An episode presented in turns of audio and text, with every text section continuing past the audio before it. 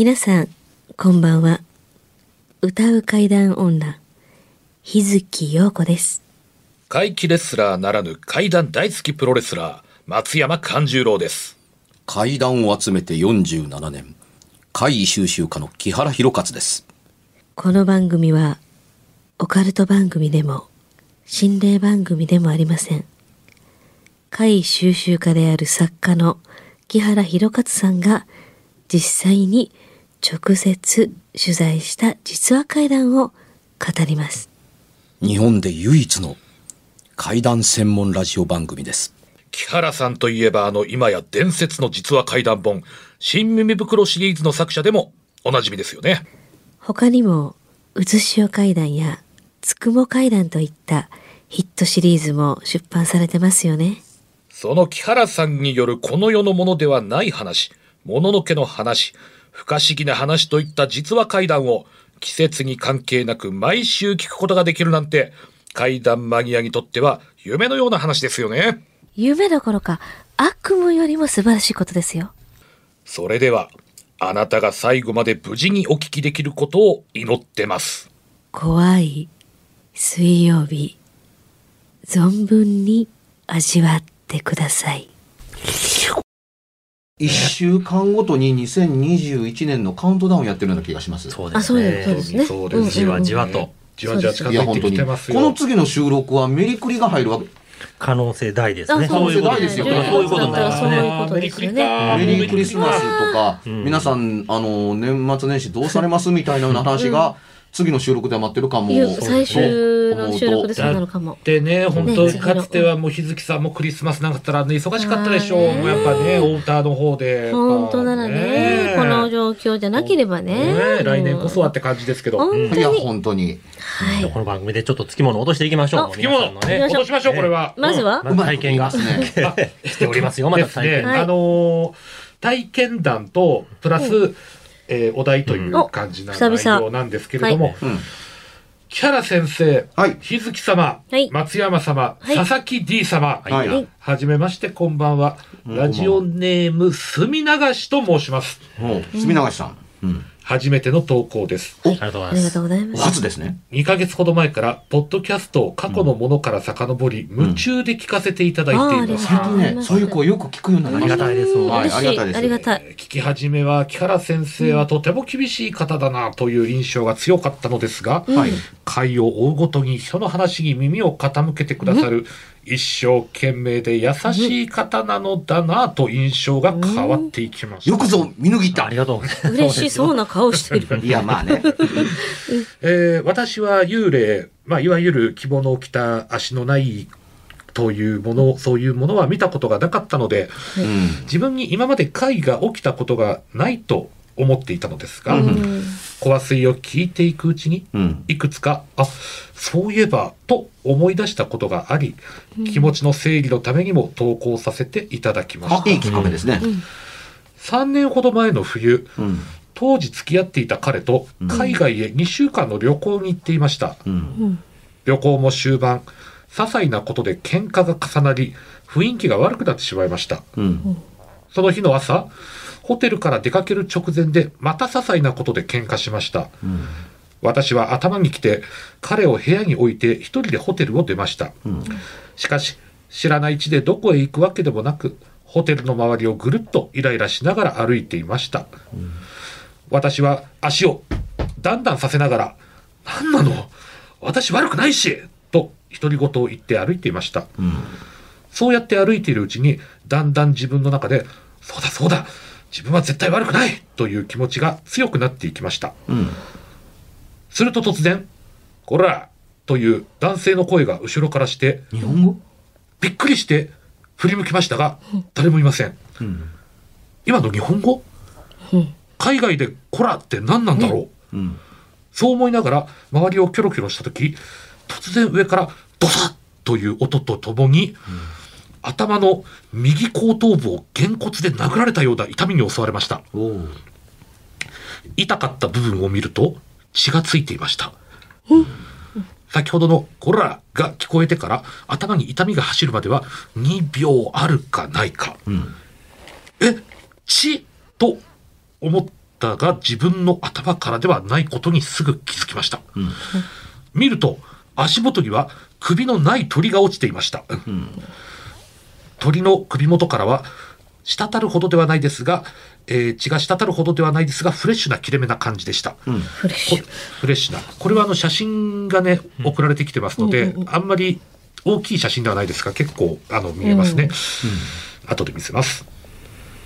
えーびっくりしてすぐに空を見上げても特に大きな鳥や木などはありませんでした。何が何だかわからないけど、とりあえず落ちてきた頭のない鳥の写真を撮って、痛い頭をさすりながらホテルに走って帰りました。さっきまで喧嘩していたことなんて忘れて、今あった出来事に大興奮でホテルの部屋に帰り、彼に、彼にこんなことがあったんだよと写真を見せながら話すと、そりゃ天罰だと笑われ、笑い合いました。うんお互い謝って仲直りをし、旅も無事に楽しく終わりました。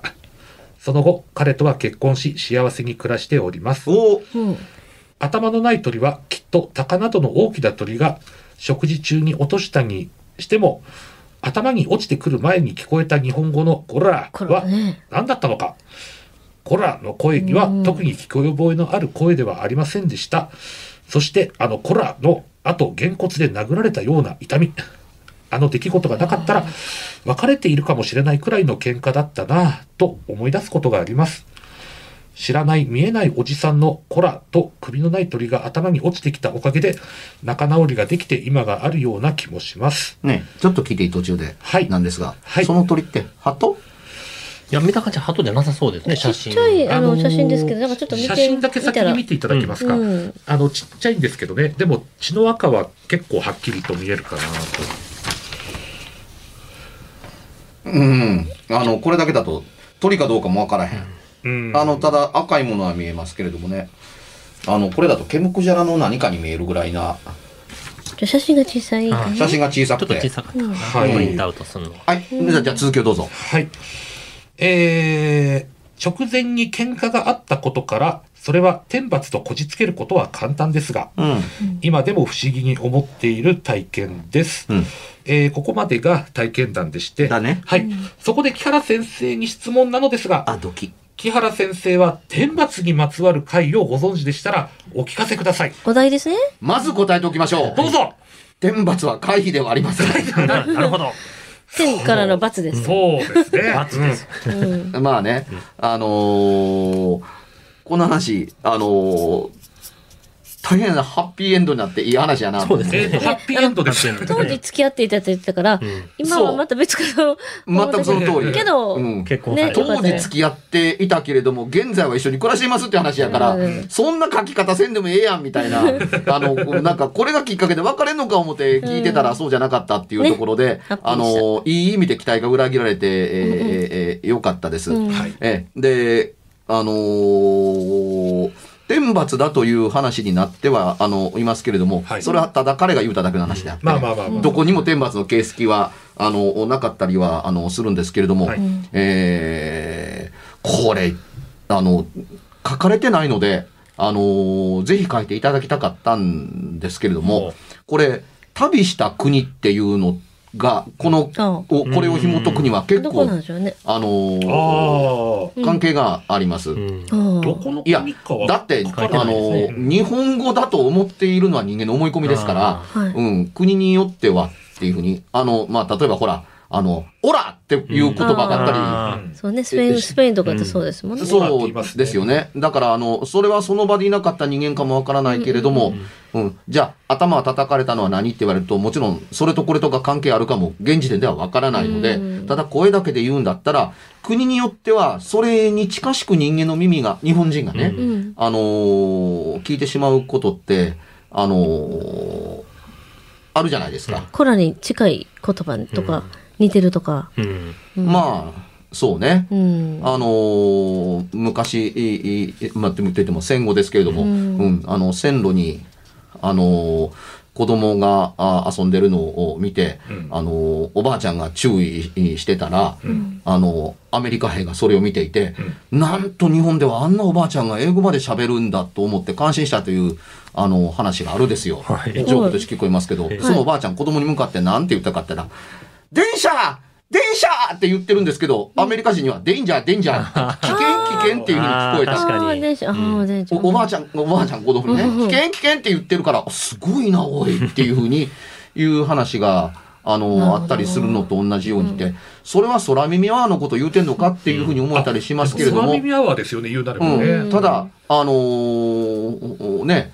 あの、国が分かっていれば、あ、違うんだなっていうことにはなるので、あの、可能性が一個減るだけでもありがたいかなと思ったり、確かに。するんですけども、うん。ただ、これをもし、あの、会ではなく、うん。あの、会というかその天罰ではなくかな、あの、何らかの注意や啓示だと、あの、思うんだったら、はい。というか、思いやすい話ですよね。うんなぜならば、結果が分かってるからです。もう、うん。今結婚してるわけですから、うん。うんその当時はっていうところですけども、あの、でもこんなことがあったことを、刑事と、あの、仮に定めてみましょうかっていうなってくると、はいねえ、彼が悪いんじゃなくて、あんたが悪いんやっていう話と違うん、うん。っていうふうに思った方がいい、うんいい話でしょ、うん。あの、仲直りしたのはいいんですけれども、ん。些細なことで、あの、喧嘩したのもいいんですけど、原因はあなたにあるのだというふうに、この話は、あの、方向を向けてる可能性はあると思うんですよ。この人は書かれてませんけど、え。でも、これがあった時に何？私が悪かったっていうこと？っていうことを、あの、いただいた投稿の中に一言入れておくと、良い話になってると思います。うんあのう、ん会に触れずに、あの、話のまとめ方を言うのかお前はっていうところだったりするんですけれども、あの、声にしろガツンとするにしてみても、上から物が起こってくるにしてみても、あのー注意を引くことばかりです。立て続け3連発。うんうん。あのーこらガーンドサうんチーみたいなような世界でしょ、うんってそうですね。いうのってっていうところだったりするから、あのーもし、ちょっとした時系列の勘違いがありやなきやっていう点で言うと、殴られたのと頭に落っこってきたのと同じなんじゃないかなと思ったりするんですよ。うんうんうんうん。だからそのね、あのー何か上から、これこじつけですよ。あの、謎を解いてるわけではありません。ええ。あの、こじつけではなく、あの、こじつけ、理由の説明ではなくて、こじつけ的に言うと、あの、誰かが、あの、危ないつもりで、おい！みたいなような声を上げたとして、窓の上から、そのね、あのーいたずらかなんかわかりませんけど、鳥かなんか落とした時に、っていううう状態とが重なって、振り返ったら誰もいないけれども、殴られたみたいに、相手！と思ってみたら、血を流した首が、の、あの、血を流した鳥が落ちてた、首が切れた鳥が、あの、落ちてたっていう。はいはいはい。で、えーどうして上からあの鳥が落ちてきたという方方向性に関連づけるかというとですね、首が切られて血が流れてる鳥だと、食べようとしてる可能性があるからです。うん傷ついた鳥ではなくて、あの、首を切られた鳥って、つまり、逆さにぶら下げとって血抜きをする時のん。鳥なんでしょっていうふうに思うので、で、ホテルから出てきて、ホテルの周辺をぐるりと回ってるって話があったので、えあのーホテルのエリアからどれほど出てるのかはわからないんですけれども、うん。都会で多分あんまり鶏はさ、あの、さばかないと思うので、うん。あのはあアジア鳩かなというふうに。あアジアの方ですか？それやったら。うん。そうなる国としたら。いや、っていうわけではないかな。うん、あの、僕、ヨーロッパの匂いがします。ああ、まあ確かに。うんそれで鳩ではないかっていうふうに言うときますけど、鳩って食べるもんだったんですよまあ。そうですね。やはり鳩の料理ありますね。ありますね。うん、鳩の料理あります。うんあの、エジプトなんかよく言いますけどね。うんあの、それ以前に、あのー他の鳥と違って、あのー鳩って人間に近づいてくるでしょ。ああ、うん近づきますよね。あれは餌をくれるというのを知って、餌をくれる生き物だからというのを鳩が認知して、人間のところに近づいてくるわけではありませ。うんん。うん。鳩ってもともと、あのー要するに食べるために、あのー課金にされた鳥なんですね。うんそれが再び野生に戻ったんです。あだから、もともと人間に長い間飼われて、食べるために飼われていたという歴史があったり、いいするから、未だに人間を飼い主だと思って言わんばかりに、餌をくれる人と言わんばかりに、人懐っこい。という歴史を持った、あのー鳥だったりするんですよ。活気になった鳥は結構いくつもあったりしますから、うんだから、いわゆる、あのーアヒルやガチョ？ウ、うんはいいわゆるカモとかガンを課金化したものがアヒルやカチョウだったりするんですけど、うん。それほど大きなものでも写真見た限りはないですね。なさう。そうな気もするし、うん少なくても模様が違う。ので、まあ、鳩ぐらいの大きさっぽい感じですわね、見た感じ、写真。見た感じね、まあ、鳩の色してるかどうかともかく、んあの写真ではちょっとわからないんですけれども、それであの実は殴られたのではなくて頭にこれが落ちてきて当たったというのが実は同時なんじゃないかなと。うん気もしますよね。うんそうするとあの注意の声と、いわゆるあどきなさい危ないとかっていうのと、頭がにの上に当たったのと殴られたのというのが重なって、頭から血を流してると思ったら血を流していないというふうに見たらそれが落ちてたっていうふうになるのと、あの結びつくぐらいまああの声を除けばちょっと物理的現象が重なりすぎているので、うん。うん。あの、殴られたと思ったタイミングが実は鳥が落ちてきたというタイミングと重なってて、別々なことではないような気が、あの、します。あの、それはね、あの、思い出がそうささせ、そういう事実として認知させたのであって、うん。と思うので、そういう、あの、解決の仕方をされた方がいいのではないかと思うんですが、ハッピーエンドになってるんですから、ええ。これはねって、お前が悪いのだ。すぐに戻って彼に謝りなさいと言わんばかりのことが、あの、起こって、ん。あのー多分ね、書き方的には実際はそうではないでしょう。人生ですから、その後も些細な喧嘩を繰り返しながらゴールインされたとは思うんですけれども、この方はこの経験を海外で身につけたがゆえに、自分が一歩引くことを学ばれたのではないかなとああ。すごいなんか謙虚な感じがしていいですよね。ねね。思うんですね。うんあの、怒りはするし、腹も立つかもわからないけれども、でも一歩引くうん。ということを覚えたので、あのー結局、大揉めに揉めて別れるまでには至らないまんま、ゴールインされたんだと思うんですが、それができたの、そのものが、あのーこの事件ではないかと思うんです。うんその点で言うと、あのー天罰ではなく、うん。まあ、神が示された道、典型なのではないかっていうふうに思った方がええんとちゃうのっていう、うん。ハッピーエンドやったりすると思うん。うんですよ。で、えー、天罰という、ん。あのー、えーお題もいただいて。お題いただきました。けど、えーお題とさっき見た通り、天罰と呼ばれるものが、ん。ありやなきやっていう点はともかくとして、あの、カテゴリーはね、怪でもなければ階段でもないんですよ、うん天罰は。ただし、あのー現れた結果に人間が天罰を読み解いて怖い形になっていく、怖いというふうに取るということは、あのー多いと思うんですよ。うんあの、この番組を長い間、この方も聞いてくださってるから、あの、何度かお耳にしたことがあると思うんですけど、えー僕は新耳袋とつくも階段を含めて、二つだけでも、百物語を20冊書い,、うん書いてます。途中で県民さんに会わへんかったら、県民神社と出会わへんかったら、僕多分死んでましたっていう話を、死んでいたかもではないです。うん死んでましたっうんていうふうに、あの、言うてると思います。そうですね。あの、階段というものをん専門的にずっと扱うのって、あの、分かってはいたんですけれども、うんあの、人間って長いでやってると麻痺しますから、うん自分に都合のいい言い訳で、僕はこれが好きで集めてて、うんっていうのって、理由ではないんうんですよ。だからっうんていう問題だったりえーするわけ、えーえーえーえーですね。あのー焼けてる栗を持ちたがるのは構わないけれどもっていうところだったりするけれども、やけどはするでしょう。熱い栗を持てば。それはしますよ。うんね。あのー身に余る、あのー持ちきれぬものを持って、体が壊れたりだとか、あのー総崩れになることっていうのって、まあまああったりします。うんあるいはどんなに高く、どんなに立派な、どんなに荘厳なものの建物を建てようとも、土台をそもそもしっかりしてなかったら、あのー完成の途中まで、あるいは完成したからといっても、音を立てて足元からガラガラと崩れていくことって、あの、当たり前のようにしょっちゅうあったりし,、うんいします。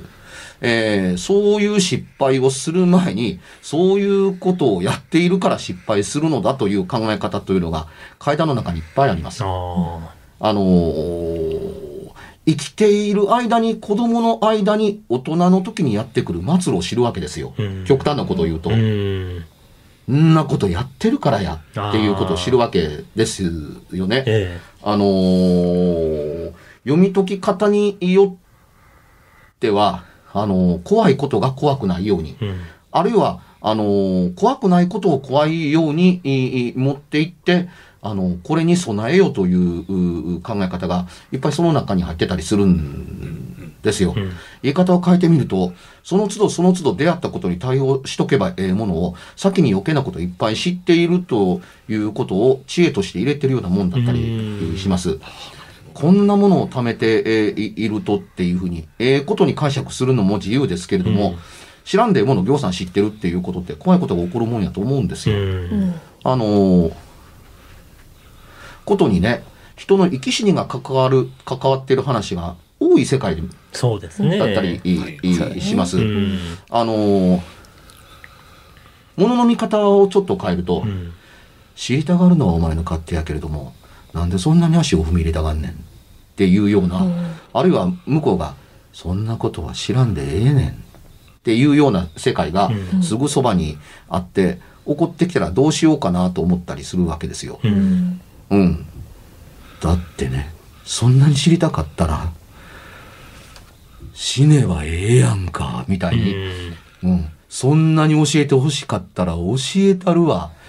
トンと背中を押されて、うんあーみたいなことだって、知りたかったんだろうっていう、今すぐ答えを教えてあげるよっていう世界だって、パックリ口を開けてるかもわからない。うん。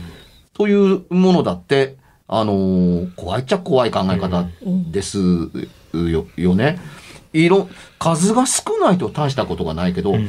行さん溜まってくると、あの、自分が読み解いてないだけで、その裏にはどんなものがあるのかっていうのが分からんものをたくさん抱え込んでるわあけですよ。ええ。だからこそ勝手に自分であの実践をしておかないといろんなものに結びつけて、うん。あの好き放題に体験談の答えを出してしまうということがあったりするーから、中途半端にあるよりは、もうとことんまで貯めて、いや、それとこれとは必ずしも合致しないぐらい、うん。あの、行った方が、むしろ身の安全かなと思ったりは、あの、するんですけれども、重要なのは、自分が自分に対して、あの、本当に欲はないのか、うん。欲望の欲ですね。うん。欲はないのか、うん。あの、人から搾取しようとしていないのか、あるいはね、本当は誰のためなんだあっていうこともそうだし調子に乗ってるんじゃないよっていうことも含めてっていうとこだったりするっていうのにあの自分はもっとちゃんとあの謙虚に分かってやってるのかっていうのを知るのにはやはりねきっかけがあった方がいいと思うんです。きっかけの一個にね、俺にはケンミさんがおんねんから、あの、ケンミさんが見てんねんから、そうひどいことはできまい。うんっていうふうに、人としてしょうがないのはしょうがないと思ったりするんですけれども、あの、夢夢、あの、仕事で、うん仕事で生きてるんですから、ううんん、あの、仕事で、えー半端はしない。んあの、怒っているのではなく、厳しくしているのだっていうふうに、あの、自分に聞かせながらしている。しとかへんかったら、ケンミさんが怒るぐらいのつもりでっていうふうに、怒ってくれる人を頭にいただいたことが、僕にとっての人生の技、あの、幸いだと思ってるんですよ。災いから避けるための。えうん。だから目の前にケンミさんが現れて、おう、ようやってるやんけって、そういうんじゃないんですよ。で、お前守ってるから大丈夫やでって、そういうわけでもないんですよ。そうではなくて、あの、頭の上がらない人がいっつも上におって、うん。あの、ちゃんと見ていますよ。気をつけておられますか？それでよろしいんですか？本当に大丈夫ですか？っていうふうに言われてるかと思うと、いや、ちょっと考えます、みたいなふうに、えそっちの方が怖いですね。うそういう人がね、あの、お、お、頭にいただいているんだと思っていることによって、えー、なんとかなってると思うんですよ。うん。だからね、そうじゃない時に、そっちに行ってはいけませんというふうに、コツンと何かあった時に、あ、ケミ様に叱られたって思ったりするっていうので、で、これをね、僕は、あのー罰を受けてるとは思ってないですけれども、あのーもしもしと一言小石を当ててもらったと思ってます。あうん、よくあったりするんですよ。あの、よし、ここ行こうかと思った時にコツンとあって、いや、やっぱり今タイミングってないことにしておこーうんう、みたいな風にね。で、えー心がけておくだけで随分違うとは、あの、思っています。人に、あの、そうするべきだと解く気はありませんけれども、僕はそうやって生きてきていますっていうところだったりするので、あの、いっつも自分の頭の上には頭の上がらない人がおるんだって思うのって僕の心の支えです。うん。うん。それに、あの、頭に立派なものを乗せているので、人に頭が下げやすい。昔よりずっと下げやすい。うん。ありがとうございました。あのーお疲れ様でした。うん。あのーね、レジを通る時でも、どうもありがとうっていう言葉が素直に出るっていう。あのー感謝の言葉を口にしない日は一日としてないと思います、僕。うん。誰かにありがとうございましたっていうふうに言う、うん、うんあの、ことがあったりえーするのでって、あのー生活水準と関係なく、いい人生を歩んでると僕は思ってます、自分で。いい人生やなーっていうふうに、いい幸せやなと思ったりするみたいな。うん。あの、誰かが席を譲ってあげるのを見て、ありがとうっていうふうに言うてる自分がいるっていうのってあるんです全然関係ないんですよ。ええうん。その先の、あのー席で、あ、おばあちゃんここどうぞっていう、あの、女子高生を見て、ありがとうっていうふうに、あのーその子に言うてるっていうのって、ちょっと嬉しいと思うっていうふうに。うん。そのくせ、仕事には全然甘くないんで。うん。さあ、甘くするのが失礼だと思うからです。あのーゲストの回を見ていただければ、聞いていただければわかる通り、容赦なかったりするけど、そのまままっすぐ行ったら、あんた危ないでと思う。確かに。階段おもちゃとちゃうよって。っていうふうに、引き金一つ、あのーおおお引けば、まさか重工がいつも外向いてると思ってないよね、っていうふうに、引き金の引く声は同じやから、ううん、ん。プッと指に向いてる可能性もあります。その通りです。いや、全くその通りなんですよ。うん。あの、引き金が引くことが重要じゃないんです。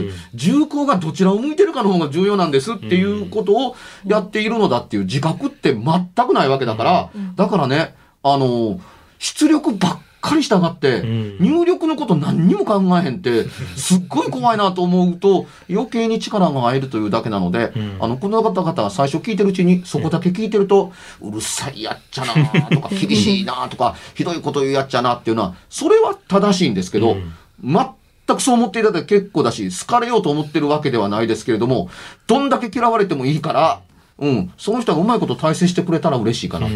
別にアイドル嫌ってるわけでもないですしね、その、ね怒ってるわけでもないですからね、リスナーさんに対して。いや、だって知らん人だとか、その人のことわからないのに、怒るわけないやん。うんそりゃそうです。怒る理由もないし。嫌いようもないですしね。そうそうそうそう。あの、違うから、違いますうん。っていうふうに、あのー違うと思いますとかっていうふうに言ってるだけであってっていうのは、そのままでは危なかったりするわけやから、やっぱりね、義を見てせざるは言うなきなり、見殺しにする気かお前はっていう制度が働くのも、頭に、あ頭の上に頭の上がらない人がおるからや、っていうふうに、お前ここでほんまに言わんでええのかっていうのって、割とよくあるんですよ。あお前黙ってる気か？っていうふうに、そういう怒られ方をしてる瞬間があるんだなと思うことって、割とあります。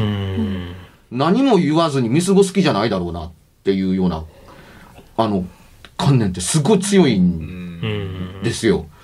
一言言っておくだけで違うことって大きくあったりすると、あの思います。うん。で、えーそれはね、怖いことを知ってるから、ええ余計心がけてゆいや注意してるんですよ。うんうん、むしろ、ね、あの、こんだけ怖いことやってるから、怖いものって少ない人やなとあの思われたりするのは勘違いです。うんめちゃめちゃ怖がれて臆病だから。うん。うん、ただし、あのー臆病者ではないんです。うんあの、臆病者って動けない人のことを言うので、うんうん、あの、足足がすくんで何の手を打つこともできないことが臆病者であって、うん津波が来たら淡くて逃げるっていうのは臆病者じゃないんです。うん地震警報を聞いたら山に向かって走って逃げるのは臆病者のやることではないんですよ。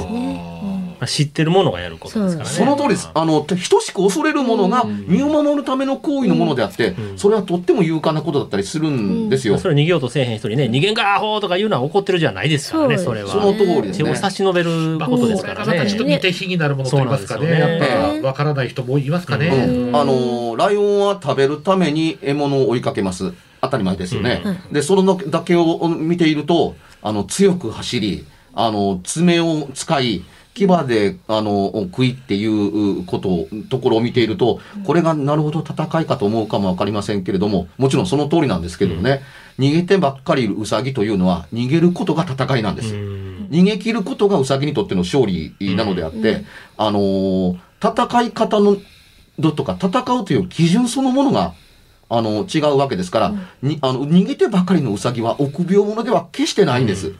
うん。それよりも、あの、目の前にさっきからライオンがずっとこっち向かってやってきてるのに、固まって動かれへんようになってっていう形で、そのままパクンと食われるウサギの方がよほど臆病者だと言えますよね。足がすくんで動けない。というとこだったりする考え方も、一方では、あの、あるので、あの、見たまんま、あの、読み解くのはどうかなと思ったりすることを何とかするために必要なのって、入力をたくさんやってると簡単に答えが出ない。うん簡単な答えにしない。うん。あの、考えることを手放さないに、あのー経験則としてつなぎ、つながっていくので、うんたくさんの入力の方が、より正しい答えをより早く、より正確に出しやすいと思うんうん。ですね。うん。あのーしかも頭に入力したことっていうのは知識という財産うんにえーなります。この財産、どんだけ蓄えても邪魔になりません。おまけに、し。とってもありがたいことにね、頭の中から盗むことができません。うん。さらに素晴らしいことに、この財産、人に分けてあげることができるんです。財産じゃないかと思うんです、入力って。えーそう思っていただければ、あの、怖いことが減る代わりに、本当に怖いものだけが残っていきます。あそれの選別もつくようになりますからね。その通りです。階段はそういうことに役立つものでもあったりするという形で、たくさんの階段を入力することをやっていくと、えーたくさんの知恵が中に入っていると思って、より良い人生が歩めるのではないかと思うんですね。またそれを経験としてシェアできる。そうですね。お化けを恐れることも、神様を恐れることも、恐れることという言葉に関しては一緒ですけれども、あなたにとってはどうなんですか？と考えるのも、いいことではないですかね。ですね。綺麗にまとめてんじゃねわかりましたね。まとまったところねで告知いきましょう。はい。えー、12月5日、えー、拙者の大衆プロレス松山田の今年最後の公演、いよいよ近づいてまいりました。うん会場は、えー、大阪府は大東市のアクティブスクエア大東、うん日曜日の3時からやります。えー、松山流女子の祭典、牧野 Q と申しまして、いろんな女子レスラーの方々が日本全国から集結します。その中でメインイベントは、あの極悪同盟ダンプ松本さんでございます。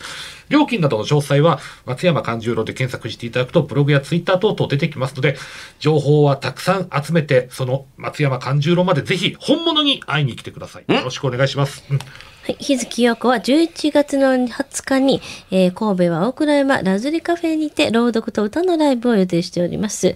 またその辺もね、チェックして遊びに来てください。はい、えー、気楽何にもないので本の宣伝を、えー、なんと竹書房なんですけどもね、えー。あのー出雲階段という本が出まして、はい。あの、古川さんと本間さんっていう人が知り合いなんで送ってくれたんですよ。出雲の階段を担当されてるんですけどね、えー向こう行った時にね、あの、オールナイトで、あのーサブカルのトークライブをさせてくれる店の店長さんと、はい。あのー国宝松江城の、あのー観光案内をやっている、あの、侍大将の、えー本間さんから本を送っていただきましたので、実はこれ届きたてでまだ読んでないんですけれども、うん。はい。まあ宣伝しようかなと思うことと、もう一個、はい。えー広島県の三好にある三好もののけミュージアム日本洋館博物館で10月の21日から始まってるんですが、12月の28日まで、えー、主典童子の物語という形で、鬼退治の展示会をやるそうです。えーいや鬼殺隊に乗ったなっていう ですがね。なるほど、なるほど。ええ秋の企画展は、いざ鬼退治、主典童子物語なんだそうです。えーお近くの方はぜひとも、おー三好もののけミュージアムの方へ。番組では別冊怪談ラジオを販売しております。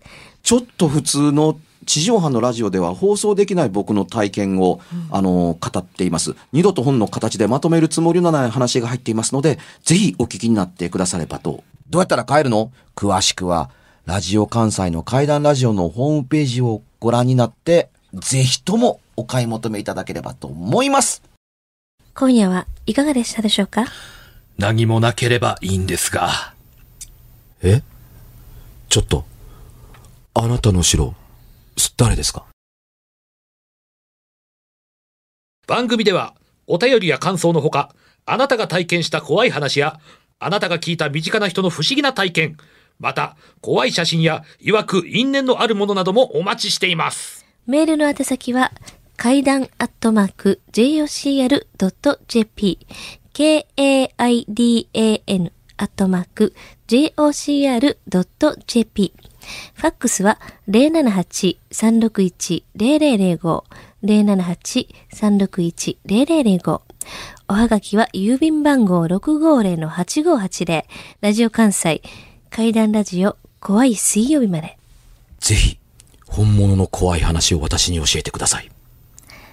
お相手は、歌う怪談女、日月陽子と、階段大好きプロレスラー、松山勘十郎と、そして階段を集めて47年、木原博勝でした。それではまたまた来週、お耳にかかりましょう。この一週間、あなたが無事でありますように。